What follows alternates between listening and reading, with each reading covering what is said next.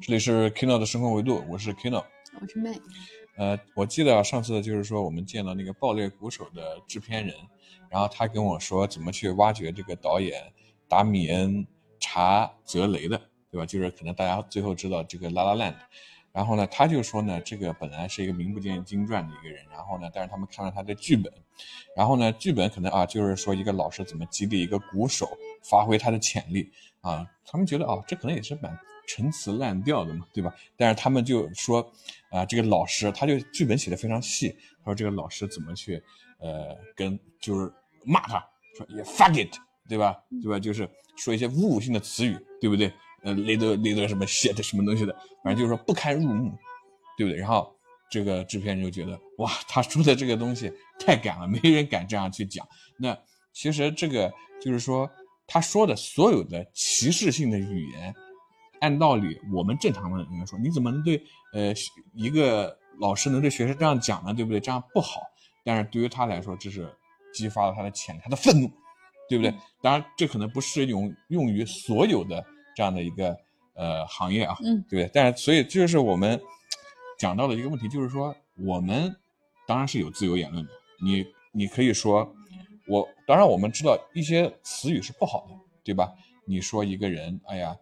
你看我留个辫子啊，像个人妖一样或者怎样的，呃，其实你你要去跟警察说，那警察说他也没有违法，但是呢，确实这个行为不好，所以自由言论和歧视性语言之间实际上它是有一个冲突的，嗯，对不对？就好像我们上期其实我谈到啊，就是说在微博里有人说独立思考，我说呃，其实他没有权利去嘲笑独立思考的人，他自己可以不，但实际上我回去想了想。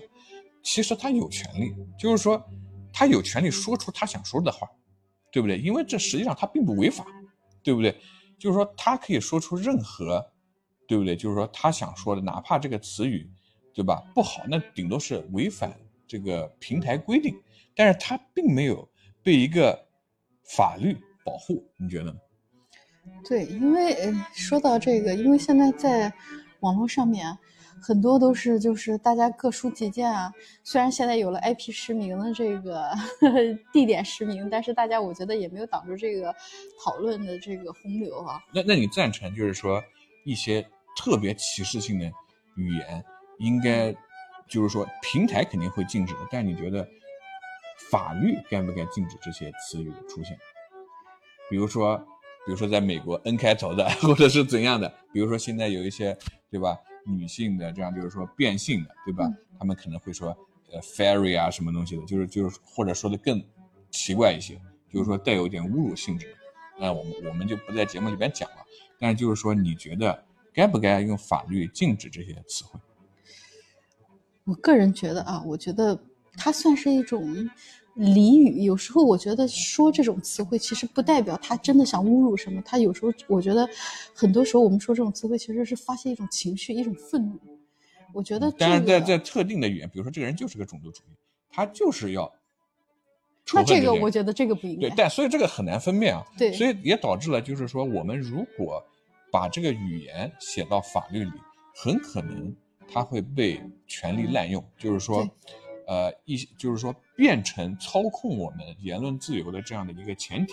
对，啊，居然有一些词语可以不能用，那么为什么我们不把这个扩大化？嗯，对不对？就好像我们看的《一九八四》一样，对不对？为什么我们不能把大部分的词语都禁用？我们只用表达意思就行了，对不对？那这可能就会是一个开始。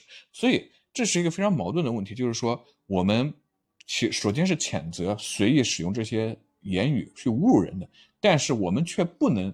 在法律上做一些什么，因为这可能会导致更大的问题。对，是的。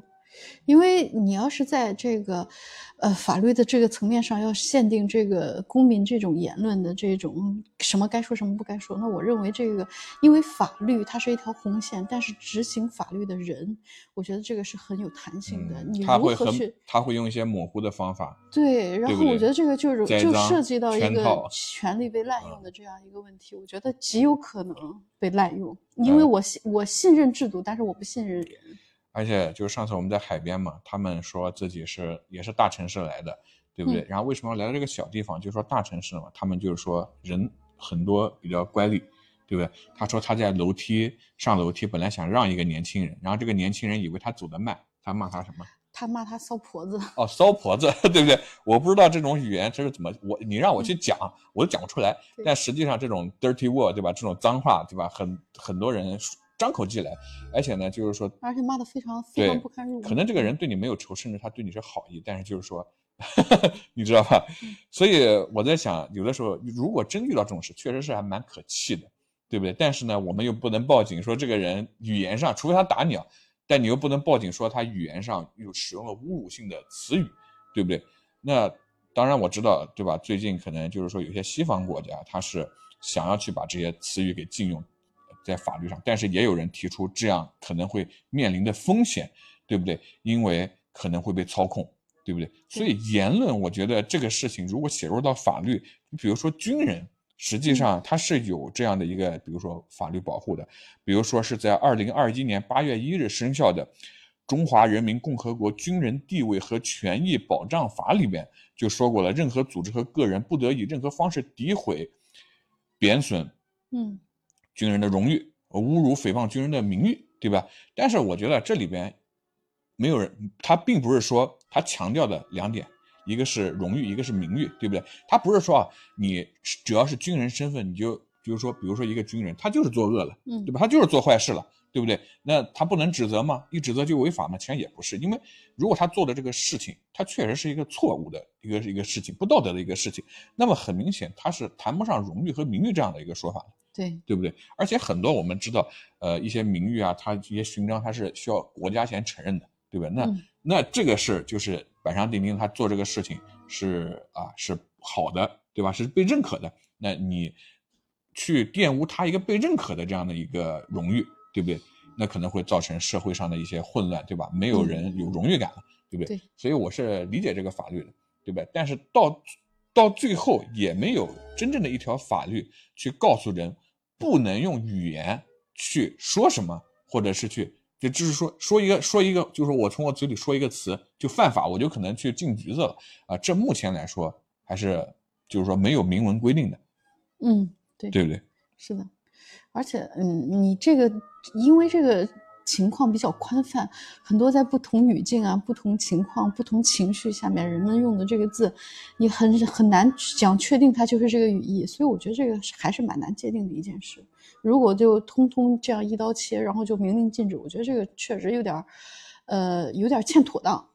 而且我们也就是说，呃，也遇到过嘛，就是说一些呃亚洲人，他呢去海外去租房子，对吧？有白人的地方，然后呢，因为他们说的英语都非常好嘛，就是说在线上根本看不出来。结果呢，正好你正好什么装备都已经带过去了，就他这一家，你去了，结果他发现。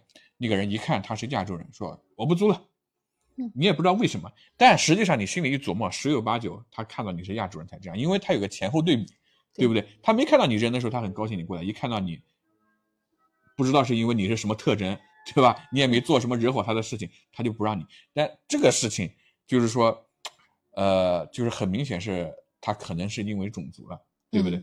那么，那在这个事情面前，其实很多人也是就是说没有办法。